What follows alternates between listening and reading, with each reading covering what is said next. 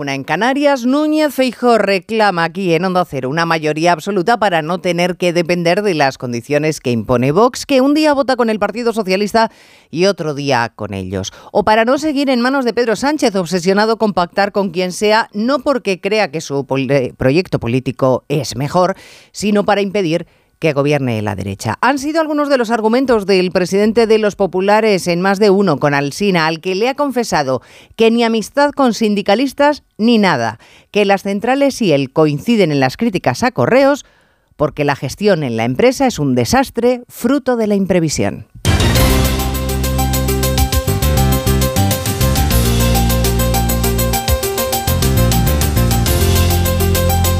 En Onda Cero.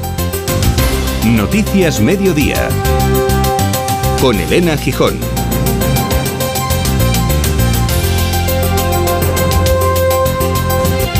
Buenas tardes, Núñez Feijo considera incompetente a la dirección de correos, en eso también coincide con los sindicatos y sostiene que su mal hacer y su improvisación no solo está provocando un tapón en el voto por correo.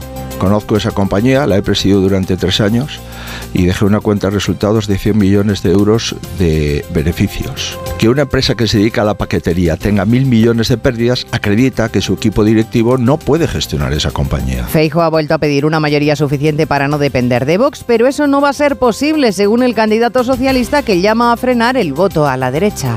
También para defender la libre creación y la libertad de expresión en nuestro país, que por desgracia pues estamos viendo en estos acuerdos entre el Partido Popular y Vox que se ve amenazada, cuando no estamos viendo un retroceso serio de eh, este tipo de, eh, conductas y, y, de políticas. Por tanto, eso, animo a la gente a votar porque también el voto es la mejor herramienta para luchar contra la censura. Sánchez no ha hecho mención al cobro en las autopistas a partir del próximo año, que esta mañana ha sembrado la indignación en el colectivo de camioneros, entre otros. Recuerdan que el gobierno se comprometió con ellos a informarles si eso sucedía. Dulce Díaz, de la Confederación Española de Transportes por Mercancía, en declaraciones a Onda Cero. El gobierno debe de ser consciente de que se trata de, de, una medida absolutamente inflacionista, que evidentemente afectará a los transportistas, pero que también perjudicará la competitividad de nuestra economía y drenará el bolsillo de las familias españolas. Hay más noticias de la actualidad y la mañana y vamos a repasarlas en titulares con Paloma de Prada y Diego Ramos.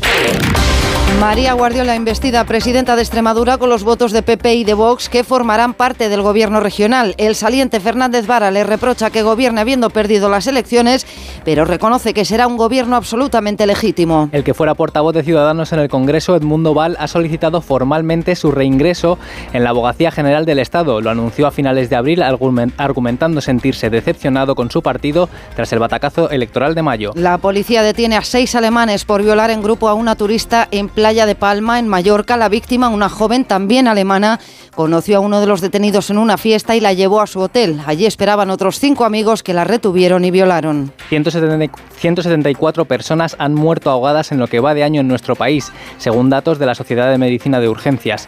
En la franja infantil la mayoría se producen en piscinas y entre los adolescentes en espacios naturales. Los ahogamientos están ya entre las tres primeras causas de mortalidad. El historiador y escritor cántabro Mariano Fernández de Urresti, ganador del premio Juan Antonio Cebrián de Divulgación Histórica, undécima edición de este galardón que recuerda al creador de La Rosa de los Vientos en Onda Cero, fallecido en 2007. Los Sanfermines tocan su fin. A esta medianoche se entonará El Pobre de mí. Los legendarios Miura han sido el broche en los encierros. Octava carrera rápida y veloz con seis mozos heridos, pero ninguno corneado. En cuanto al tiempo, prepárense para los 40 grados en Córdoba, Toledo y Zaragoza, por ejemplo. Todo el país va a tener calor sofocante, mientras en el noroeste aguardamos la llegada de un frente atlántico con rachas de viento muy fuertes. El calor mantiene en alerta naranja a Navarra y La Rioja.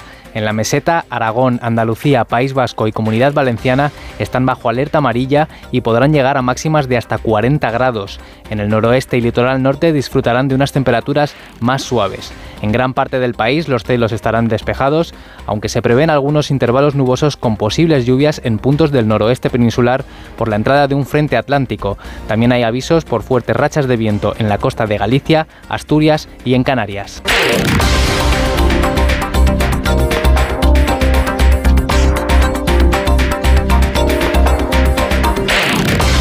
Vamos a salir a las 6 que no quiero atasco, ¿eh? Oye, terminad ya, que nos quedan 200 kilómetros. Sacúdete bien antes de subir al coche que me lo llenas de arena. Ahora me toca a mí poner música, ¿ok? Se vienen clásicos del verano para todos y se viene Summer for All en Citroën. Térmico o eléctrico, este verano estrena tu Citroën con condiciones especiales y sin esperas. Citroën. Condiciones en citroen.es. 500 castillos, 9 rutas del vino, 40 posadas reales, 8 bienes patrimonio de la humanidad. que se parezca a ti. Turismo Junta de Castilla y León. Puede que haya nacido muy lejos de esta playa, pero aquí fue donde mi padre me enseñó a nadar, donde ayudaba a mi abuela a cortar la sandía, a mi abuelo a clavar la sombrilla, donde aprendí a coger cangrejos con mi hermano, a seguir las huellas de mi madre en la orilla. Y es en esta playa donde quiero volver con mis hijos todos los veranos. Ya está a la venta la Lotería de Navidad en ese lugar de vacaciones al que también perteneces. ¿Y si cae aquí el gordo de Navidad? Lotería Nacional. Loterías te recuerda que juegues con responsabilidad y solo si eres mayor de edad.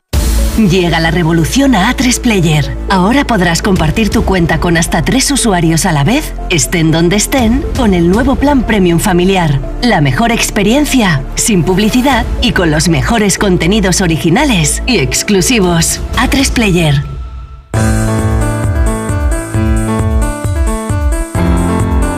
Elecciones Generales. Noticias Mediodía. Onda Cero.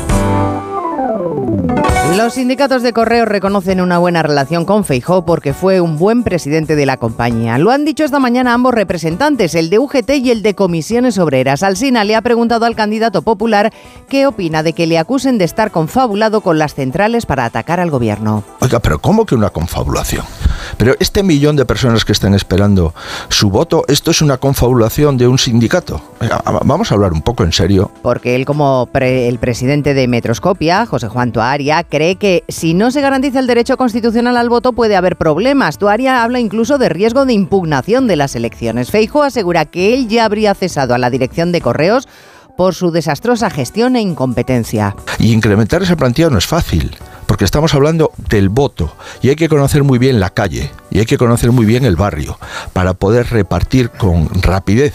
Y cuando se incrementan plantillas con carteros que trabajan eventualmente, no es fácil que esos carteros pues puedan tener eh, la destreza que tiene el cartero tradicional que reparte en el barrio desde hace años. A día de hoy quedan 730.000 solicitudes de documentación para votar por correo por entregar y el plazo acaba el domingo. Cree Feijo que el debate le fue bien, solicita gobernar en solitario y afirma que la gente de momento le manifiesta su satisfacción. Del programa algunas cosas claras, por ejemplo, tiene decidido ya quién será el fiscal general del Estado.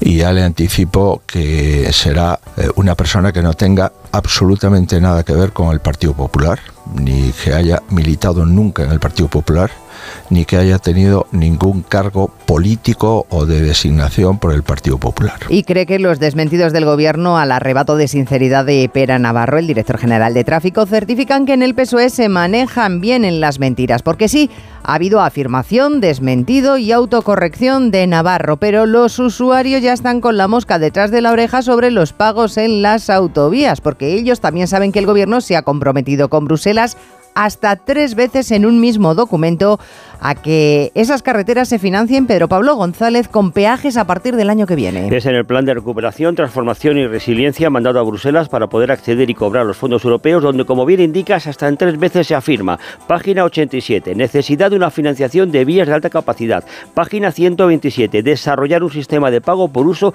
en la red viaria. Y página 134, necesario un mecanismo de pago por uso de carreteras de alta intensidad. Pese ello, de nuevo, hoy, la ministra de Transporte, Raquel Sánchez, niega la mayor. Yo quiero desmentir categóricamente que el Gobierno esté pensando en, en la imposición de peajes por el uso de carreteras. Transporte siempre ha defendido que con la inflación, con los efectos de la guerra en Ucrania, era imposible aplicar este compromiso ahora y que siendo necesario para el mantenimiento de estas vías, se haría con el consenso de los sectores afectados. Y desde Transición Ecológica siempre se ha defendido, además, que quien más contamine debe de pagar más por el uso de los 26.459 kilómetros que gestiona el Gobierno Central, autopista y autovías, que ahora son gratis. Pues este es el último asunto que se ha colado en campaña. Feijó seguía hoy con los mítines después de pasar por Onda Cero y en medio un vídeo en el que le dice a los votantes que la mayoría absoluta es difícil pero no imposible y añade, quizá no somos tu partido, pero sí tu solución, Ismael Terriza. La solución de un presidente que cuando viaje al exterior lo haga como ganador de las elecciones. Yo quiero vencer, ha dicho Fijo en Oviedo, mientras Sánchez solo piensa en bloquear y entre tanto diluye al Partido Socialista en una campaña que ha centrado en sí mismo.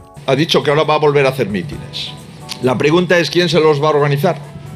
¿Quién y cómo se van a cubrir? Si veis que es necesario porque Sánchez viene a Oviedo y no tiene gente suficiente, echarle una mano, ir allí a escucharle para a ver lo que os cuenta. El candidato del PP se ha referido de nuevo al barómetro de Tezanos, una encuesta que provoca risa en todos los lugares. Del CIS ha señalado es la expresión demoscópica del sanchismo. Fijo que completa su ruta por la cornisa cantábrica con mitin a las 7 de la tarde en Santander. El candidato socialista que efectivamente había limitado bastante sus apariciones, pero ha ido completando la agenda sobre la marcha. Esta mañana acto en el Círculo de Bellas Artes de Madrid identificando derecha y censura. Justo cuando el director de un documental sobre el presidente denuncia que el Ministerio de Cultura pone trabas Ignacio Jarillo a su difusión. Sí, Pedro Sánchez, fuera de agenda, denunciaba esta mañana la censura y retirada de obras por parte de gobiernos del PP y Vox. Así decía el candidato hoy en el Círculo de Bellas Artes. Cómo la censura se está abriendo camino donde se está prohibiendo la emisión o bien de películas, de obras de teatro. Pero esta defensa llega en el día en el que el director Carlos Hernando anuncia que debido al veto del Ministerio de Cultura ha impuesto a su documental crítico sobre Sánchez, el autócrata, decide liberarla de todo derecho. En ella se escuchan cosas como la opinión de César Antonio Molina, exministro socialista de Cultura. ¿Qué es la autocracia? Pues es una forma de gobierno autoritaria, es la que eh, se ha estado imponiendo en España en estos últimos cuatro o cinco años. También en campaña, ya vemos, las censuras son de ida y vuelta. Sumar acusa a Feijóo de hablar de correos para evitar otros asuntos, pero también tiene para el Partido Socialista. Niega la excusa del gobierno de que si se van a cobrar peajes en las autovías eh, será porque Bruselas obligue. Ha seguido la formación Arancha Martín. Hay margen para negociar, esa es la idea que ha transmitido el europarlamentario y portavoz de Sumar. Admite que puede haber un problema de financiación de carreteras en España ante el que Bruselas exija a nuestro país un plan. No va a haber una imposición de Bruselas de decir esto lo tendréis que hacer así. Bruselas en cualquier caso lo que nos va a decir es, oye, quizá tenéis un problema de financiación de las autopistas, hacedme alguna propuesta gobierno español para ver cómo lo resolvéis. Así que algo habrá. En la sexta, a Urtasun le han preguntado también por el run run del día, la posibilidad de que, llegado el caso, Sumar se abstuviera para evitar que Vox entrara en el gobierno. No entra Urtasun a discutir el asunto, Sumar lo que se plantea es repetir gobierno. Cualquier otra posibilidad, dice, está fuera de la realidad. Vox concentra esfuerzos en Mallorca, defensa del castellano y de sus propios candidatos, uno de los cuales ha recibido hoy amenazas de muerte, Diana Rodríguez. Sí, denuncia el candidato al Congreso por Baleares que esta madrugada unos energúmenos han llenado su barrio de pintadas amenazantes en las que le desean un tiro en la nuca. No es la primera vez que ocurre algo parecido, ha lamentado Jorge Campos, pero sí tan cerca de su casa y por donde pasan a diario sus hijos. Esto es la consecuencia de esas campañas de criminalización contra Vox, diciendo que somos unos ultras, unos fascistas, unos tíos, bueno, casi nazis. Luego hay un descerebrado por ahí, como estos que deben haber hecho las pintadas, que se lo creen y se creen con derecho pues a acabar con nosotros. Amenazas de muerte que previsiblemente condenará esta noche a Bascal, que llega a Mallorca con los deberes hechos tras ese acuerdo de gobierno con el Partido Popular en Baleares, con más de un centenar de medidas, entre ellas la creación de una oficina que garantice la libertad lingüística para acabar, dicen, con las imposiciones de socialistas y separatistas. ¿Y qué dicen las encuestas? Pues ahora ya recogen el impacto del cara a cara del lunes y todas estiman que Feijó logró sumar entre 2 y 5 escaños, en concreto la de Celeste Tel, que les cuenta Onda Cero, da una diferencia de 48 escaños a favor Juan de Dios Colmenero de los populares. Así es, 48 diputados le saca el Partido Popular al PSOE en este sondeo del mes de julio del Instituto Celeste Tel, que les cuenta a Onda Cero. La formación de Alberto Núñez Fijó, con el 36,5% de los votos, obtendría 151 escaños. El PSOE se estancaría en el 28%, 103 diputados. Y en la batalla por la tercera plaza entre Sumar y Vox, los resultados arrojan en la encuesta, se habla de un empate técnico, una diferencia de tan solo un escaño. 30 29 en favor de Vox. Los efectos del cara a cara también han influido en otras encuestas, como la de 40 dB, en la que se refleja no solo que se ha frenado en seco lo que parecía el inicio de una remontada socialista, sino que se ha propulsado las expectativas del Partido Popular. Los populares han ganado en esta encuesta hasta 11 escaños en apenas tres días. Por lo demás, más de mil personas piden en un manifiesto la mejora institucional tras las elecciones. Gobierne quien gobierne. Entre los firmantes, 100 juristas, académicos y activistas sociales, como Adela la Cortina, Manuela Carmena y Consuelo Ordóñez. Y además les recordamos que en Onda Cero.es pueden participar en Juego de Escaños, la herramienta digital con la que hace su pronóstico sobre la configuración del próximo Parlamento y el número de asientos que obtendría cada partido. Además, nuestros compañeros de la web han añadido una nueva sección en la que pueden ver las comparativas de los programas electorales de los distintos partidos en varios asuntos. Noticias Mediodía. España decide. Hombre, Luis, te veo mejor que nunca. Es que he pillado un kilito. ¿Y ese cochazo? Pues eso, que he pillado un kilito. Este verano, si pagas un repostaje en Repsol de 30 euros o más con la app Wilet, puedes ganar un millón de euros.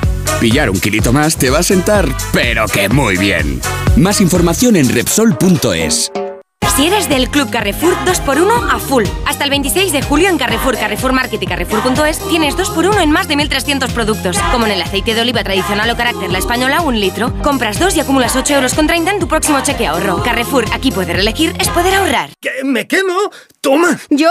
¡Ay, no! ¿Pero quieres que me abrase? Una oferta tan caliente que nos quema en las manos. Consigue tu Opel Corsa sin entrada, con entrega inmediata y por una cuota increíble.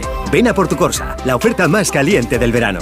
Financiando con Stellantis Finance hasta el 31 de julio. Ver condiciones en opel.es. Te informamos de que el envío de la documentación para el voto por correo ya está en marcha. Puedes entregar tu voto acudiendo a cualquier oficina de correos hasta el 20 de julio. Te recomendamos que acudas a tu oficina lo antes posible para evitar esperas de última hora. Correos. Cuando menos te lo esperas, otra vez aparecen los piojos.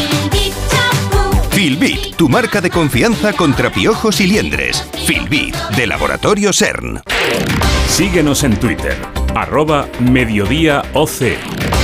Otra atrocidad, otra violación en grupo en Mallorca. La policía ha detenido a seis alemanes por violar a una joven también de nacionalidad alemana en un hotel de Playa de Palma, Onda Cero Mallorca, María Cortés. Los turistas alemanes que pasarán mañana a disposición judicial aseguran que las relaciones sexuales fueron consentidas por la joven que fue atendida de urgencia en un centro de salud y después trasladada hasta el Hospital Universitario de Sonjatzer. Ocurrió la madrugada del jueves cuando la víctima de 20 años, que también se encontraba de vacaciones, conoció a un chico que le propuso ir a un hotel. La joven aceptó la propuesta, pero al entrar en la habitación se encontró con otros cuatro jóvenes que habían consumido alcohol y la retuvieron. Algunos la violaron y otros no hicieron nada por La Policía Nacional consiguió detener a cinco de ellos. Una sexta persona ha sido arrestada horas más tarde. Cumbre de la Unión Europea con la CELAC, con los países de América Latina, los próximos lunes y martes. Y Pedro Sánchez ha generado un enorme malestar en los participantes a uno y otro lado del Atlántico porque ha invitado al presidente ucraniano haciendo valer su condición de presidente de turno de la Unión Europea, pero Asunción Salvador sin contar con nadie. Invitación que desveló Zelensky ante un grupo de periodistas en Kiev. Después su gobierno matizó que lo que realmente le ofreció Sánchez es que la oposición ucraniana esté presente en la cumbre porque quien tiene que cursar esa invitación de forma formal es el presidente del Consejo Europeo, Charles Michel. A esta hora esa invitación no se ha producido y es notorio que del otro lado varios miembros de la CELAC que mantienen buena sintonía con Moscú la rechazan, especialmente el brasileño Lula da Silva que además será el interlocutor latinoamericano clave en la cita porque preside el Mercosur con el que la Unión Europea tiene pendiente de cerrar desde hace 20 años un acuerdo de libre comercio. Y Sánchez se ha propuesto que eso sea también ahora en su semestre europeo. En las formas que hay que cuidarlas. Porque el apoyo europeo a Ucrania es indudable. De hecho, hoy los socios debaten el mecanismo de ayuda al país de Zelensky por el que se le envían 50.000 millones de euros para el periodo entre 2024 y 2027, casi la mitad aportados por los socios, el resto por los bancos. La vicepresidenta española, Nadia Calviño, confía en que el montante se apruebe. Espero que haya un apoyo unánime de los ministros para seguir aportando este apoyo financiero a Ucrania y no solo de liquidez financiera, sino también que haya algunas inversiones que ayuden a la solidez del país. En Bruselas nos vamos a quedar porque la Unión Europea va a llevar a Estados Unidos ante la Organización Mundial del Comercio por el arancel que mantiene a la aceituna negra española. Corresponsal comunitario Jacobo de Regoyos. La OMC ya había dado la razón a la Comisión Europea en el 2021 y Estados Unidos había comprometido entonces a dejar de imponer esos aranceles del 35% a la aceituna negra española en enero de este año. Siete meses después, el Ejecutivo Comunitario ahora ya dice que se le ha acabado la paciencia y pide un nuevo arbitraje a la Organización Mundial del Comercio que tiene 90 días para decidir si Estados Unidos no cumpliera con la nueva decisión o decidiese apelar, la Unión Europea podría entonces considerar medidas de represalia. 14 de julio, día de la fiesta nacional de Francia, Macron preside el desfile militar en los Campos Elíseos de París en medio de un despliegue policial de excepción para evitar los disturbios que Francia ha sufrido recientemente después de la muerte de un joven en un control policial. Corresponsal Álvaro del Río.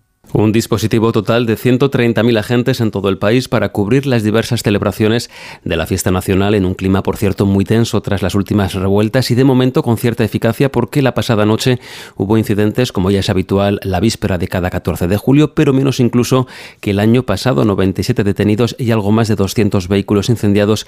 Es el balance de una noche relativamente tranquila, ha dicho el ministro del Interior, y sin ningún percance ha transcurrido esta mañana el desfile militar presidido por Emmanuel Macron junto al primer primer ministro indio Narendra Modi como invitado de honor. Máxima seguridad también con motivo de los fuegos artificiales previstos esta noche y que algunos ayuntamientos han preferido cancelar. Y mientras, al otro lado del Canal de la Mancha, en el Reino Unido, el Comité de Inteligencia y Seguridad abronca a los sucesivos gobiernos por no haber abordado la amenaza que China supone para el país.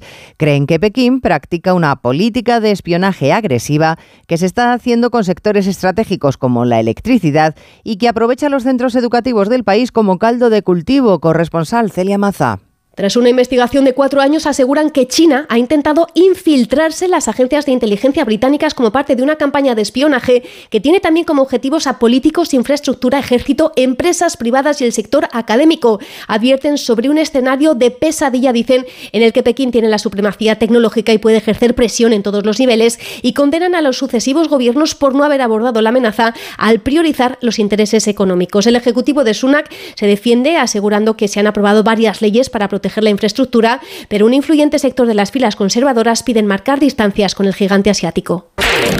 Onda Cero. Noticias Mediodía. Mi instinto detective me llevó a Sol Optical. Dos gafas graduadas con antirreflejante por solo 79 euros. Sigue la pista en soloptical.com.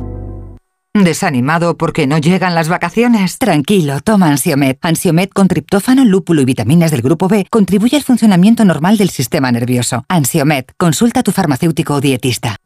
Cada mañana en Más de Uno, las entrevistas que marcan la actualidad. Desde el candidato del PP a la presidencia del gobierno. Señor Núñez Feijóo, buenos días. ¿Qué tal? Muy buenos días, buenos días. Cuando usted dice eh, a los carteros que hagan el esfuerzo de, de, entregar todos los votos a pesar de sus jefes, ¿está sí. usted eh, insinuando o afirmando que la dirección de correos ha tenido algún interés en que no se repartieran a tiempo los votos por correo? Esto no es simplemente un paquete, esto es un derecho constitucional.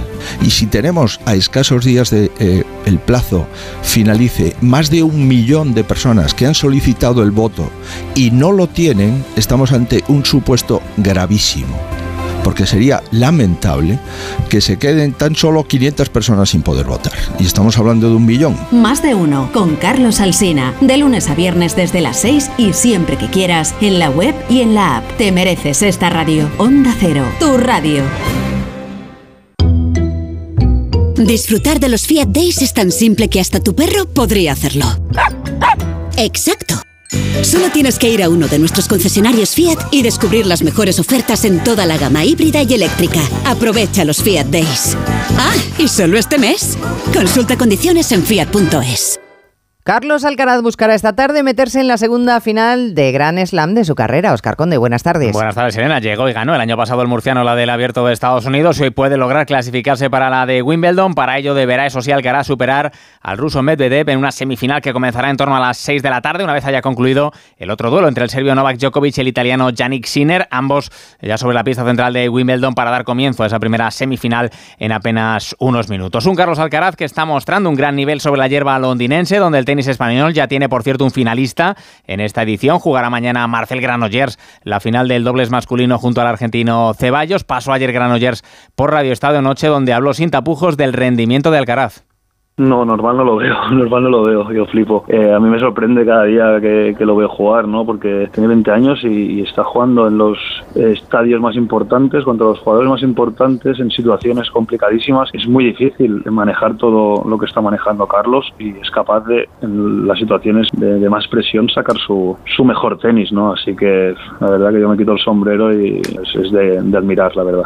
Pues es ya finalista Granollers, puede serlo y Alcaraz y también Sara Sorribes, que junto a la checa Buzkova juega esta tarde las semifinales del dobles femenino. La otra gran cita deportiva de hoy nos va a llevar hasta los Alpes, con esa decimotercera etapa del Tour de Francia, que afronta una jornada con un duro final en alto, en el Gran Colombier, donde se espera pelea entre Vingegaard y Pogachar por el maillot amarillo, separados ambos por solo 17 segundos, y también por ese tercer cajón del podio al que optan los españoles Carlos Rodríguez y Pello Bilbao, ambos a menos de dos minutos del tercer clasificado del australiano Jack Hindley, un ciclismo español que está brillando en esta ronda gala. Logró ayer Johnny Zaguirre la segunda victoria de etapa para los nuestros. Protagonista también el ciclista vasco en Onda Cero, donde reconocía la dureza que está teniendo este año el Tour. Johnny Zaguirre solo viendo los primeros días, ¿no? En las etapas de País Vasco, Pirineos ya enseguida, se está yendo a mil, se está luchando todos los días la fuga, pues hoy también ha sido muy, muy intenso todo, ¿no? Se ha roto el pelotón y la verdad es que se está yendo muy rápido como todos los años, pero eh, la dureza también yo creo que está haciendo mella y todavía queda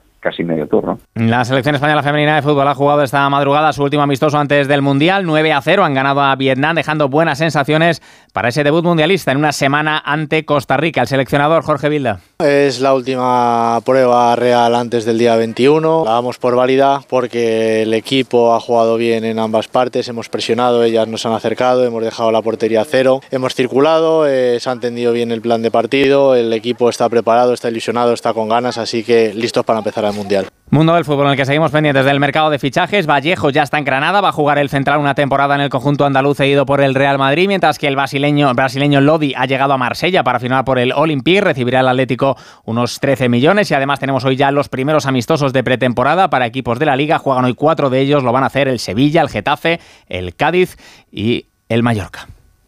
Soñaba con un verano increíble, aperitivo con vistas al mar, un chapuzón en las playas de Ibiza, pero ya voy tarde. Aún estás a tiempo, con Costa todo es posible. Reserva hasta el 7 de agosto con la promo Verano Última Hora y viaja desde 699 euros por persona. Infórmate en tu agencia de viajes o en costacruceros.es. Costa, believe your eyes. En verano, con el sol, el cloro, el aire acondicionado, los ojos se secan e irritan. La solución es Devisión Lágrimas. Devisión alivia la irritación y sequedad ocular. Devisión Lágrimas. Este producto cumple con la normativa vigente de producto sanitario. A ver esa foto, decir patata. ¡Hijolusa! Es que decir patata es decir hijolusa. Para freír, guisar, asar o hacer al microondas. Entre nuestra gran variedad encontrarás la patata perfecta para tu plato, siempre con la misma calidad. Patatas hijolusa. El reto de comer bien cada día.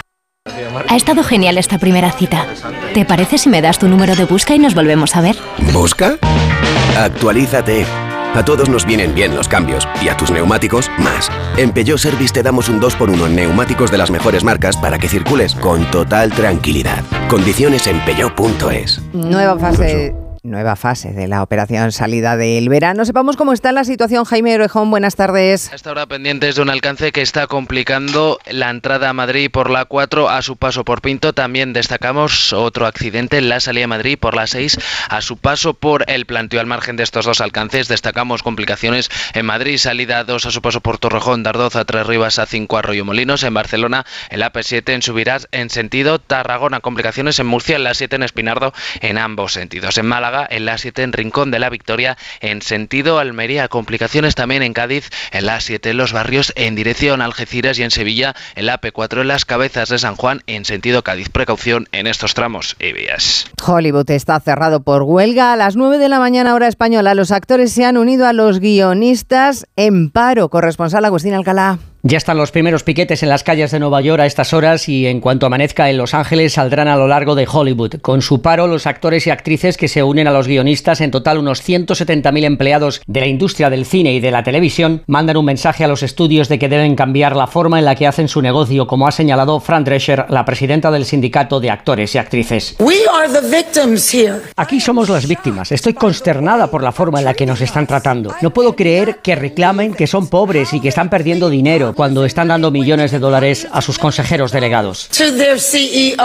Los trabajadores en paro y los jefes de los estudios anticipan que la huelga durará mucho tiempo, poniendo en peligro los estrenos y las series para la próxima temporada.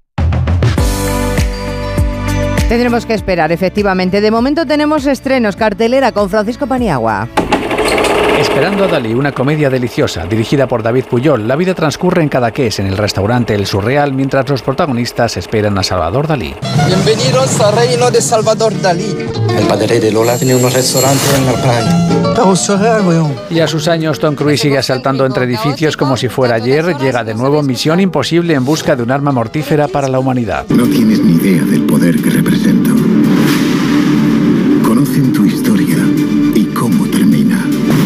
El cine nórdico también estrena. De Dinamarca llega Nada. Un adolescente decide abandonarlo todo y marcharse del colegio y sus compañeros emprenden una acción arriesgada para que vuelva. Somos todos como peones jugando una partida. Fingimos que lo importante no nos importa y que nos importa lo que no tiene ninguna importancia. Y para los más pequeños, Elemental, la nueva película de Disney con la joven Candela como protagonista que vive en Ciudad Elemento. Los de aire suelen tener la cabeza en las nubes.